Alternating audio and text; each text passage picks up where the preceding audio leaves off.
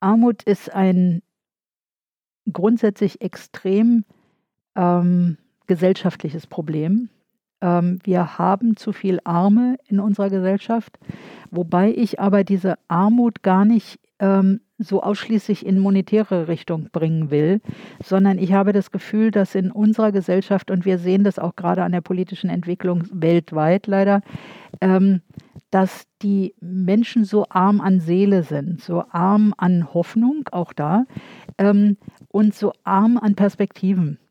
Ähm, und sich auch gar nicht mehr die Mühe machen, offensichtlich, ähm, das Ganze anders zu gestalten und anders zu sehen. Und ähm, von daher finde ich Armut also insofern noch viel erschreckender. Wenn es nur eine monetäre Frage wäre, dann würde ich denken, naja, dann müssen wir einfach mal die Gelder zusammennehmen, neu äh, verteilen und dann werden wir das schon schaffen. Hallo. Hallo. Na, mit wem sprechen wir heute? Mit der Sabine. Sabine? Sabine wer? Sabine Wert. Sabine Wert. Ja, Sabine Wert ist ähm, die Vor Gründerin und Vorsitzende der Berliner Tafel.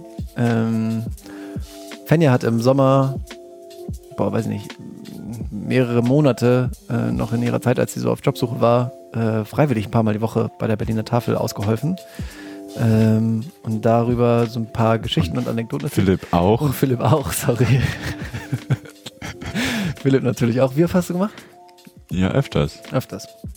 Gut. Äh, äh, und darauf kamen wir auf die Idee, mit der Sabine zu sprechen, weil ähm, das eigentlich eine mega coole Geschichte ist. Ähm, mir war überhaupt nicht bewusst, wie groß das ist und was sie alles machen. Ähm, also ja, irgendwie Anfang der 90er hat sie das relativ spontan damals gegründet. Inzwischen ähm, gibt es irgendwie knapp 1000 Tafeln in Deutschland, 60.000 Freiwillige, die helfen.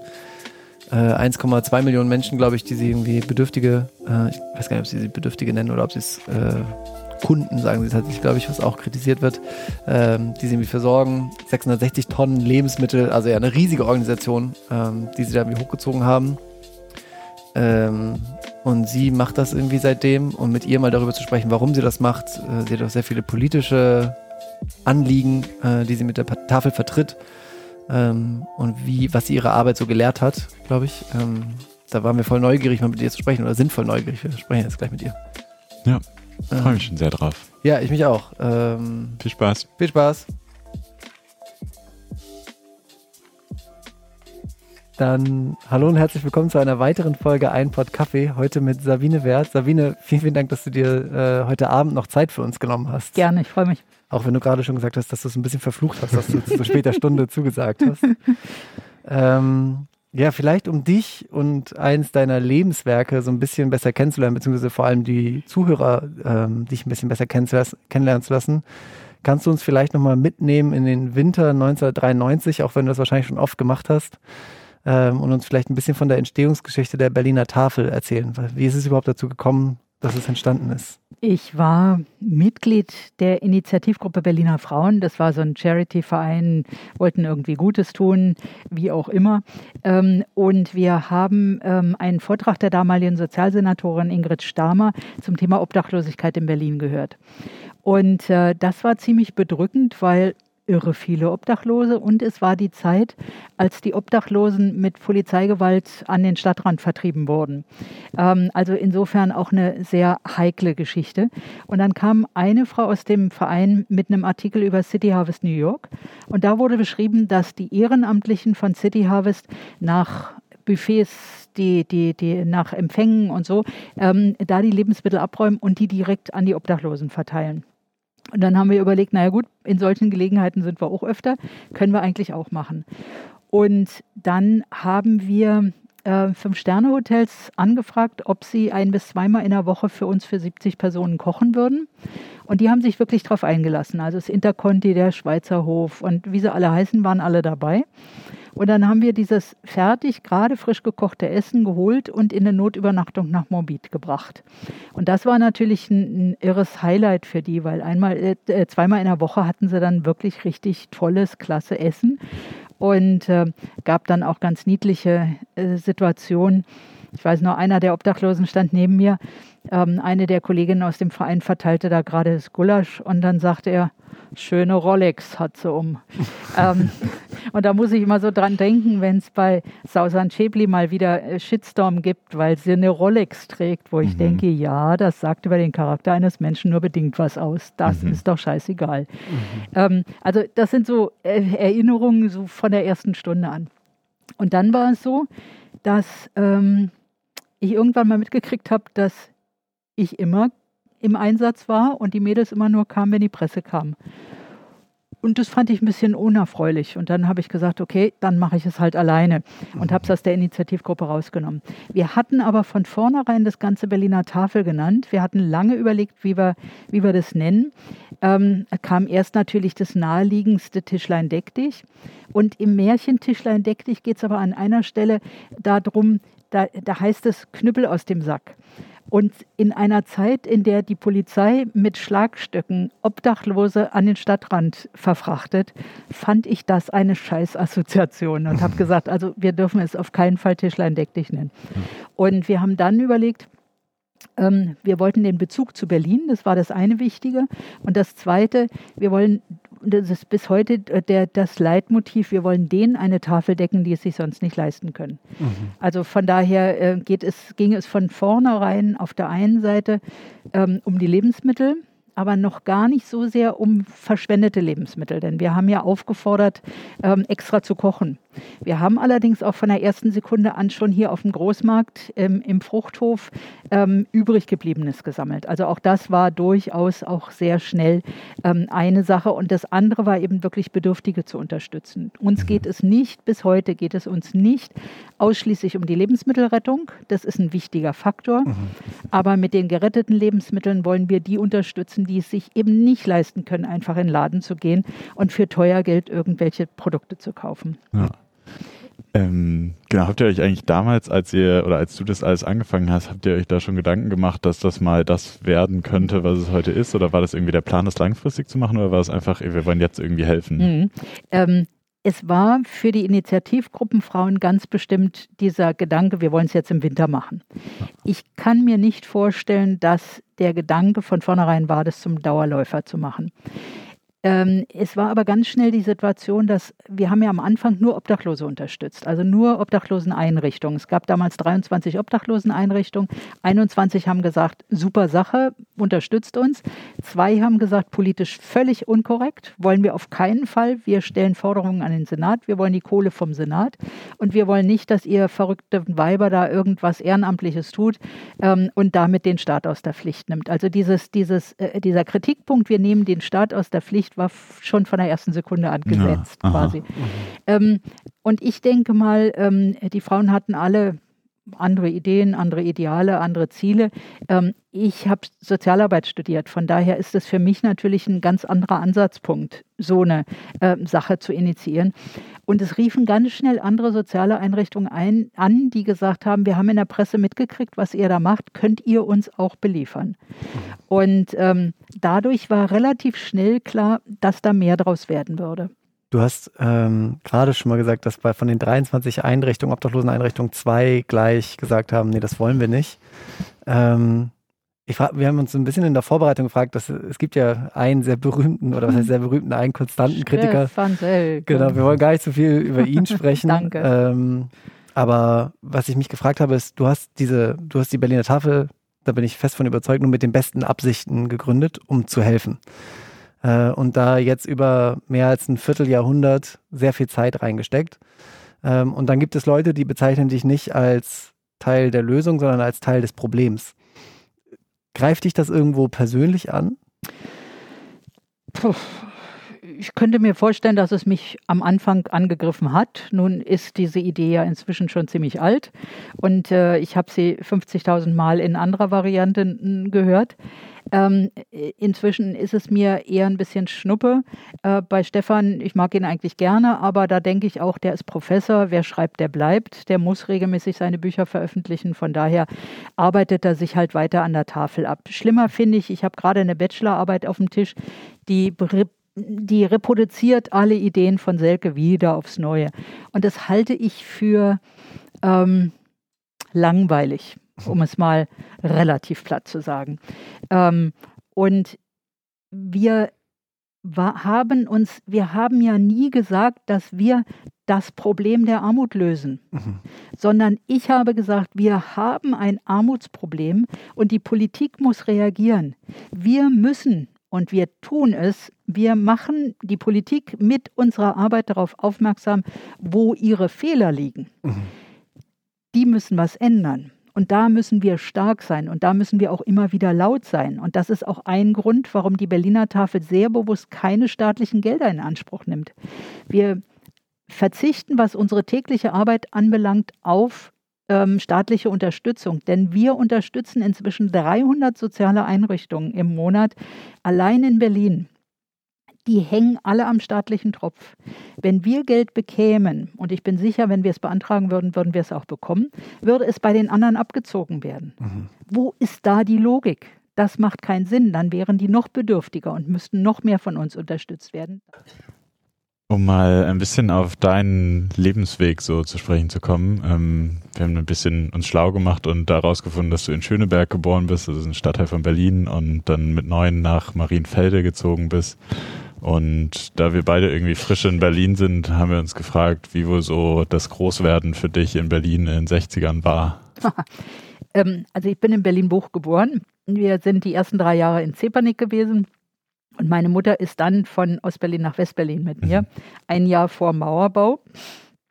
Und das heißt, meine bewussten Jahre, nämlich vom dritten bis zum neunten Lebensjahr, habe ich sehr bewusst Potsdamer Straße, Ecke Bülowbogen erlebt. Und das ist eine Ecke, die ist, die ist sowas von typisch Westberlin. ähm, das war Strich, Straßenstrich ähm, und mit Wohnungen, Zimmern, tralala. Das heißt, es war eine Zeit, da hatten wir keinen Fernseher. Und ich erinnere mich, meine Mutter und ich, wir hingen am Fenster. Ich war dann so fünf, sechs ungefähr, vielleicht sieben. Und wir haben geguckt, wie lange braucht es, bis ein Freier kommt? Wie lange sind die drin in dem Haus? Und wie lange braucht es dann bis zum nächsten Freier? Das war meine Kindheit. und wie lange dauert es so? ich kann mich nicht erinnern. Ich weiß nur noch, dass wir da hingen und geguckt haben und uns köstlich amüsiert haben. Mal ging es schneller, mal war es länger. Ähm, und ich war dann irgendwann auch ähm, mit meiner Mutter unterwegs und ich war irgendwie meiner Mutter abhanden gekommen, weil ich wie immer natürlich in der Gegend rumrannte. Und meine Mutter lief dann rum und rief immer Biene, Biene. Und eine von den Prostituierten fragte dann meine Mutter, was ist denn los? Und ja, meine Tochter ist weg. Und die hat mich mitgesucht und die hat mich auch gefunden. Also mhm. von daher, das sind so Erlebnisse, die sind einfach besonders. Und das prägt, das prägt ungemein. Und wir hatten damals schon Gangs, aber das war halt, das war noch Faustrecht. Da gab es halt mal eine runtergehauen oder da gab es mal eins in die Fresse. Und das war es dann aber auch. Und wer dann am Boden lag, da wurde nicht nachgetreten. Das war dann erledigt. Die Person, die stand, hatte gewonnen. Damit bin ich aufgewachsen und ich kam ewig mit einer blutigen Nase nach Hause. Aber ich war immer diejenige, die stehen geblieben war. Und von daher hatte ich immer Jungsgangs und war immer die Chefin. und das war ein großer Unterschied, als wir dann nach, nach Marienfelde zogen, weil mhm. Marienfelde war spießig, eintönig, da war nichts los, das war nur blöd. Mhm. Und da war es mir einfach langweilig und ich habe mich total nach der Innenstadt gesehnt und wollte wahnsinnig gerne zurück. Trotzdem hast du dann früh auch da angefangen, Verantwortung zu übernehmen, also wie man in, in, in den, im Rahmen der Möglichkeiten eines Kindes bist du irgendwie Schulsprecherin geworden. Mhm Woher kam dieser Antrieb? Ich habe keine Ahnung. Ich denke, eine Sache ist ähm, aus ich glaube, das ist einfach etwas, was in mir steckt. Ich stehe gerne im Mittelpunkt. Mhm. Und von daher war das für mich ganz logisch. Also ich habe da, ich war nie Klassensprecherin lustigerweise, sondern direkt Schulsprecherin. Und das war für mich das Natürlichste von der Welt, vor 600, 700, 800 Schülerinnen und Schülern zu stehen und da meine Reden zu schwingen. Und ich war 14 und war hatte damals dann mein erstes Radiointerview, weil ich war die jüngste Schulsprecherin Berlins. Und äh, ja, Das, äh, ich habe keine Ahnung. Ich glaube, das ist einfach eine genetische Veranlagung bei mir. Hat sich bis heute durchgezogen, dass du immer noch sehr gerne im Mittelpunkt stehst? Ich bin eigentlich ähm, meistens die Chefin von. Mhm. ja. Was glaubst du, woran liegt das? Also. Ich habe keine Ahnung. Also, ja. Ich weiß es wirklich nicht. Also ähm, natürlich ziehe ich auch eine Menge Selbstwertgefühl daraus. Das ist ganz klar. Also wenn Leute begeistert sind von dem, was ich da erzähle, freut mich das natürlich. Ähm, ich diskutiere aber auch gerne. Also wenn jemand anderer Meinung ist, dann ist es so. Da kann ich auch durchaus recht äh, laut werden. Ähm, ich bin, also Geduld gehört überhaupt nicht zu meinen Charaktereigenschaften. Ich bin unendlich ungeduldig. Und so sind dann Diskussionen leider auch. Also ich bin keine, die endlos in großer Ruhe etwas ausdiskutiert, sondern ähm, ich versuche dann immer relativ schnell auf den Punkt zu kommen. Also, ja, ich weiß nicht, woran es liegt. Ich mag es einfach gerne. Aber das ist zum Beispiel etwas, das sage ich auch immer wieder den Tafelleuten in anderen Tafeln, wenn ihr erfolgreich mit eurer Tafel sein wollt, dass ihr Spenderinnen und Spender findet, dass ihr ähm, Ehrenamtliche findet, dann braucht ihr in eurer Tafel eine Rampensau. Eine Person, die sich nicht zu schade ist, sich vor jedes Mikrofon und vor jede Kamera zu stellen und die Interessen der Tafel von sich zu geben. Wenn ihr das nicht habt, habt ihr große Schwierigkeiten, weil dann dümpelt ihr immer so vor euch hin. Und ich bin halt die Rampensau und von daher läuft's gut. Ähm, du hast mal gesagt, dass ein, also dass, dass ein großer Kern dessen, was dich ausmacht, auch ist, dass das Sozialarbeit, das, was du studiert hast, hast du vorhin schon kurz erwähnt, du nicht als Beruf, sondern als Berufung siehst. Wie ist es überhaupt dazu gekommen, dass du, ähm, dass du Sozialarbeit studiert hast? Und woher wusstest du, dass das deine Berufung ist? Oder wann hast du das gemerkt? Also dazu gekommen bin ich, weil eine Freundin Sozialarbeiterin war ähm, und ähm, ich dann einfach gesagt habe, okay, mache ich, ist eine schöne Sache.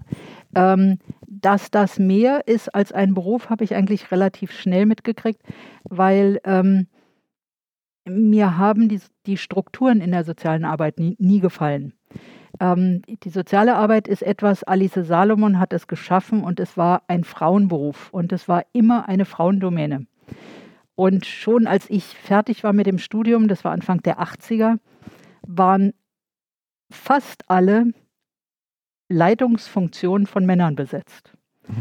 Und das fand ich einfach unmöglich, weil das, wo, wo bleiben die Frauen? Die machen dieselben Karrierewege eigentlich und trotzdem landen sie nicht als Amtsleitung oder ähm, als, als Gruppenleitung von irgendeinem Projekt oder oder, sondern das sind dann immer die Männer.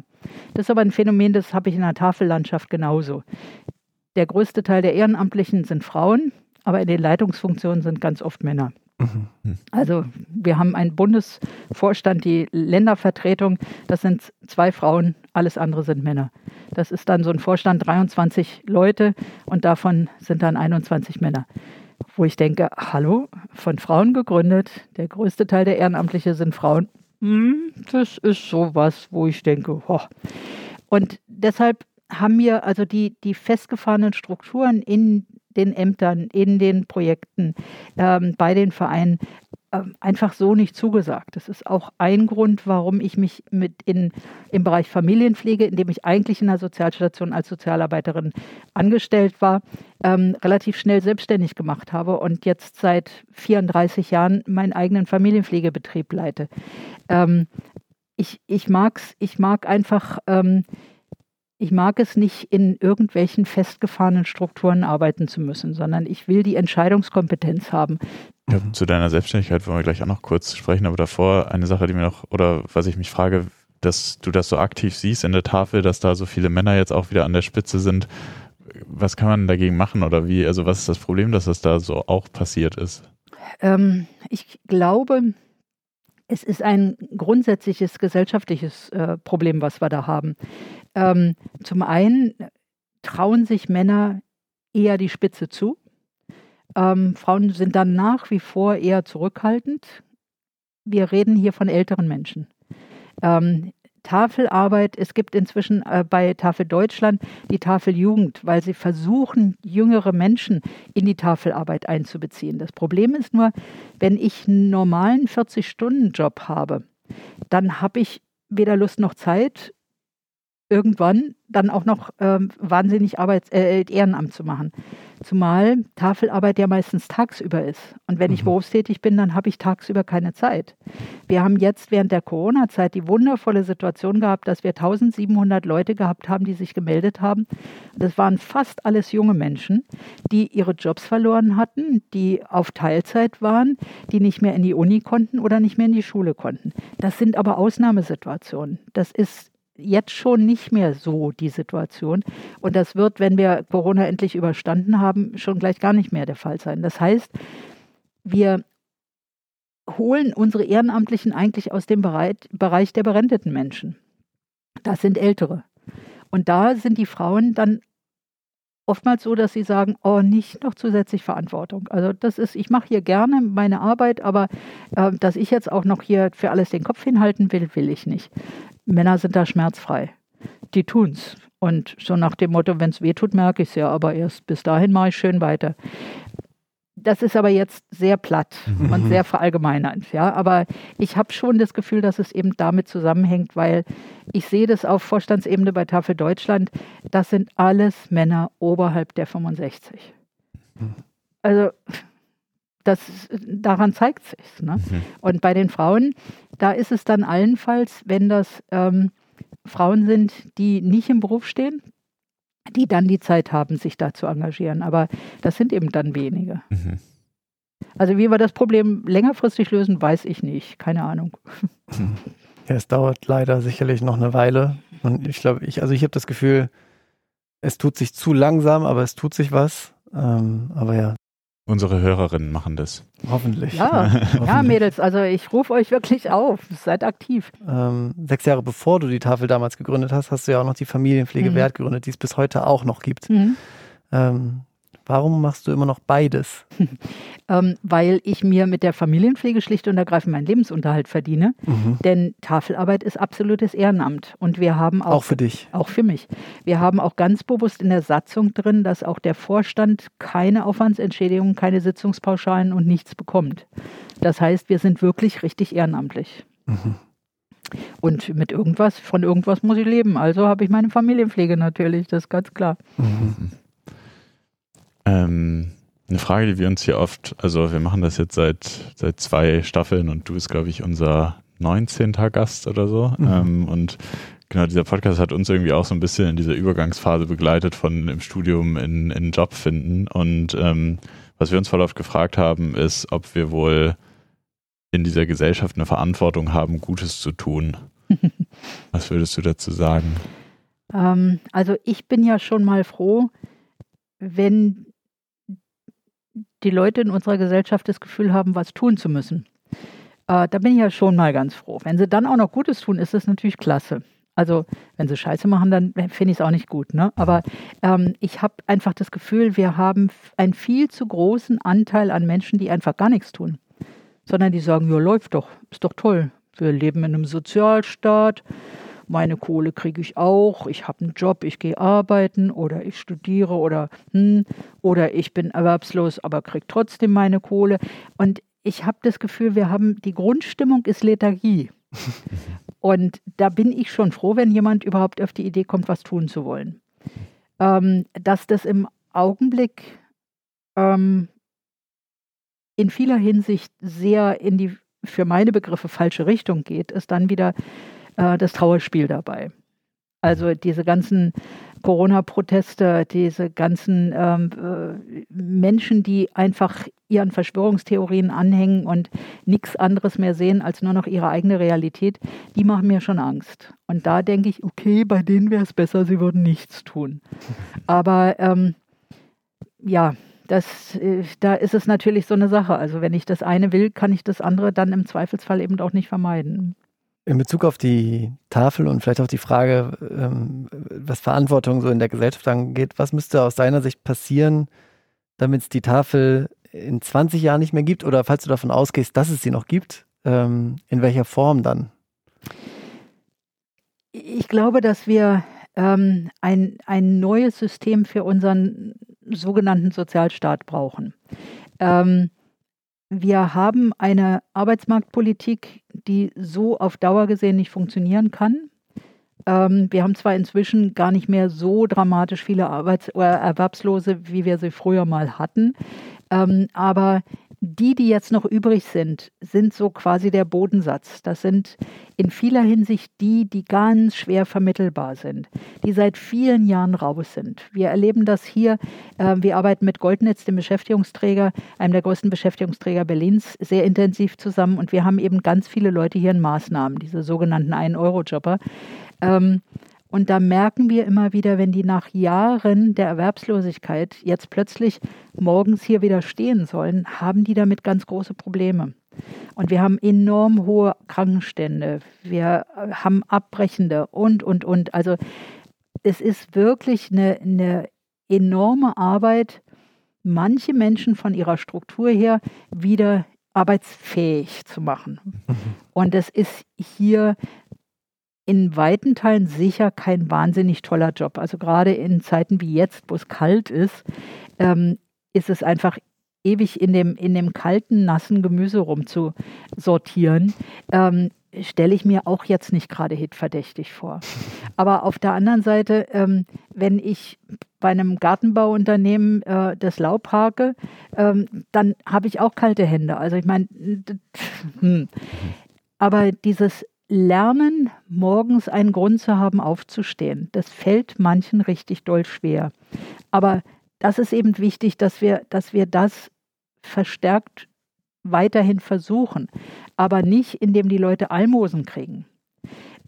Wenn wir zum Beispiel die Situation haben, wenn wir den Menschen hier mittags Essen anbieten, dann darf das niemand erfahren, weil es automatisch jedes Mittagessen, auch wenn es hier nur 50 Cent oder einen Euro kostet, wird mit 3,20 Euro angerechnet und wird von den von der Summe, die die Leute am Tag erarbeitet haben, abgezogen vom Jobcenter. Jobcenter. Das ist doch ein Irrwitz. Das ist ein geldwerter Vorteil, der halt angerechnet wird. Und das ist einfach Schwachsinn im Quadrat. Mhm. Und das sind so Strukturen, wo ich denke, natürlich macht es den Leuten dann keine, kein Spaß, irgendwas zu tun, wenn sie immer das Gefühl haben, da mache ich was, aber ich habe nichts davon. Du hast gerade von, von einem Grund, morgens aufzustehen gesprochen. Ähm, was sind das bei dir? Also. Im Zweifelsfall ist es wirklich Pflichtgefühl. Ähm, ist halt so, ne? Ich stehe halt auf. So. Ähm, aber es ist auch so, dass ich gerne herkomme. Also ich bin auch wirklich gerne bei der Tafel und ich habe ja meinen eigenen Betrieb. Ich bin ja zur Untermiete hier bei der Tafel. Ähm, ich bin also immer parallel, sowohl in meinem Betrieb als auch in, bei der Tafel. Ähm, es sind tolle Leute hier. Es macht Spaß, hier in, in, im Austausch zu sein. Und es macht vor allem Spaß, auch immer wieder ähm, mitzukriegen, wie sich Dinge entwickeln und wie, ähm, wie wir gemeinsam die Dinge bewegen. Und das ist einfach ein schönes Gefühl. Mhm. Und ich habe einfach immer wieder unheimlich viele Ideen. Führt dazu, dass ich zeitweilig vom Team schon ein Ideenverbot bekommen hatte. Also nach dem Motto, lass uns erstmal mitkommen und ankommen und dann können wir über neue Ideen nachdenken. Ähm, inzwischen ist es aber so, sie lassen mich einfach äh, machen, weil sie wissen, ähm, zu guter Letzt bin ich ja doch abhängig davon, dass sie es umsetzen. Mhm. Also kann ich zwar eine Menge reden, aber ob es dann passiert oder nicht, hängt vom Team ab. Mhm. Aber sie sind extrem willig, also von daher, es macht großen Spaß, es ist ein tolles Team. Äh, du hast gerade eben selber schon dein, dein Alter verraten. Ähm, und wir wissen inzwischen auch, dass, also du bist seit mehr als 30 Jahren selbstständig, seit mehr als einem Vierteljahrhundert gibt es, gibt es die Tafel. Ähm, siehst du deinen Ruhestand überhaupt?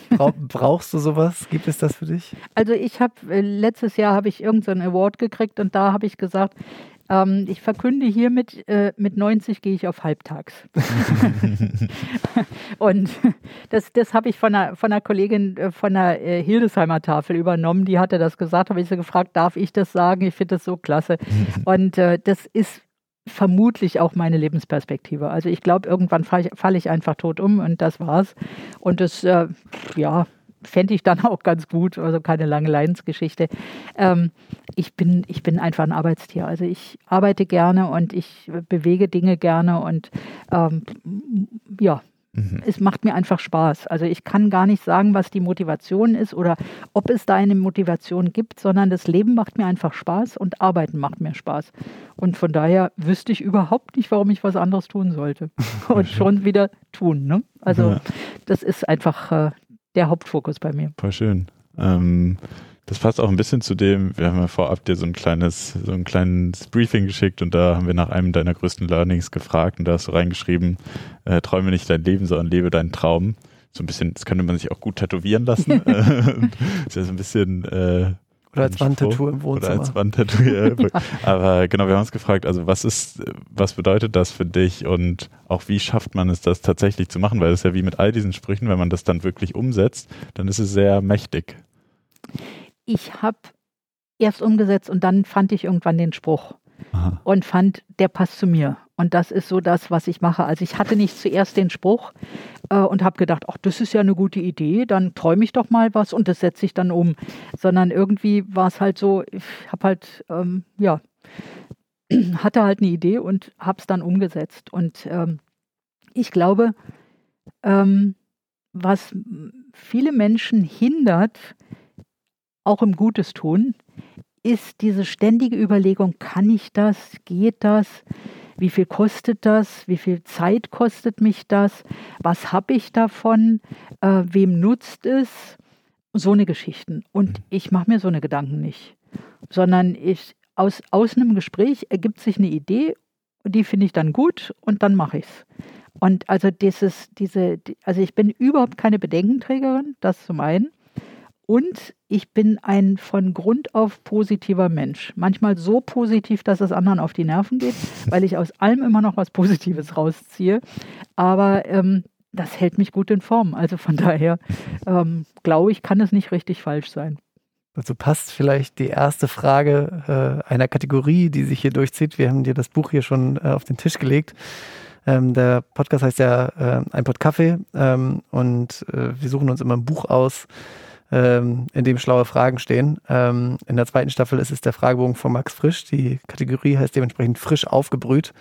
Ähm, genau, wir suchen uns irgendwie mal Fragen, von denen wir denken, dass sie zu dir passen könnten. Und die erste, ich finde, sie passt irgendwie sehr gut dazu, ist, ähm, was erfüllt dich mit Hoffnung? Das Leben. Ich glaube, nichts ist hoffnungsvoller als das Leben selbst, weil wir ähm, haben so viele Möglichkeiten, so viele Chancen, so viele ähm, wundervolle Begegnungen, ähm, dass es einfach ähm, gar nicht anders geht, als immer wieder zu sagen, das Leben ist schön und ich hoffe, dass es dabei bleibt.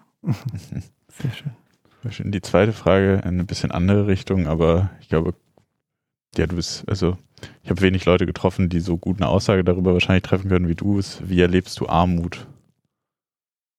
Armut ist ein grundsätzlich extrem ähm, gesellschaftliches Problem.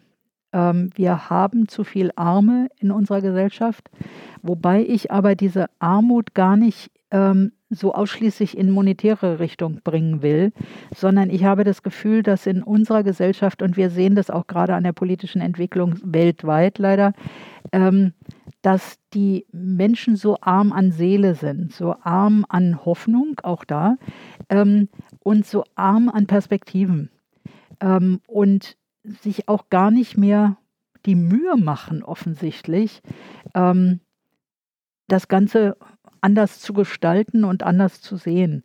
Und ähm, von daher finde ich Armut also insofern noch viel erschreckender. Wenn es nur eine monetäre Frage wäre, dann würde ich denken, naja, dann müssen wir einfach mal die Gelder zusammennehmen, neu äh, verteilen und dann werden wir das schon schaffen. Die letzte Frage, äh, in der Hoffnung, dass es jetzt hier nicht ein Downer wird, ist, ähm, hast du Angst vor dem Tod? Ja, das ist äh, nicht wirklich. Ich, ich, hab, ich bin ein gläubiger Mensch. Ich glaube schlicht und ergreifend an Gott. Ähm, und insofern äh, schreckt mich der Tod nicht allzu sehr. Aber ich hatte letzte Woche die Situation, ich hatte Herzprobleme und musste ins Krankenhaus. Und da habe ich gedacht, okay, das Leben ist ganz schön endlich im Zweifelsfall. Ähm, aber ähm, auch da bin ich einfach ähm, so, dass ich mir sage, zum einen ist die Medizin heutzutage so weit, dass ich jetzt halt Tabletten fresse und meine Herzprobleme sind weg. Schön, vielen Dank auch. Ähm, aber ähm, ich sage mir auch da, okay, es war, war offensichtlich ganz gut, dass ich mal kurzfristig wieder ein bisschen runtergetunt wurde, um mir eben klar zu werden darüber, ähm, es kann auch ganz schnell vorbei sein und äh, ich sollte vielleicht auch einfach mal ein kleines bisschen langsamer machen wenn ich ein kleines bisschen langsamer mache, ist es immer noch sehr viel schneller als bei den meisten anderen Menschen. also insofern kann es für alle Beteiligten nur positiv sein. Voll schön. Ja, ich glaube, in dem Sinne wollen wir dich auch gar nicht mehr noch länger an diesem Abend festhalten. ja, richtig. vielen, vielen Dank, dass du dir die Zeit genommen hast. War wirklich Gerne. ein super schönes Gespräch und voll ja, schön zu sehen, wie viel Energie du hast und was du alles schon bewegt hast. Ähm, ich glaube glaub auch fest dran, dass wenn man Gutes tut, dass man auch sehr viel Energie zurückbekommt. Also ich glaube, Unbedingt. dass das sicherlich auch ein Grund ist. Ja, das sehe ich auch so. Das ja, vielen Dank, dass du uns so spät abends äh, noch deine Zeit geschenkt hast. Das klingt jetzt, als würden wir hier um 11 oder um 12 Wir müssen ja keinem sagen, wie spät es ist. okay, es ist eigentlich eins. Nein, vielen Dank. Es hat sehr viel Spaß gemacht. Sehr gerne.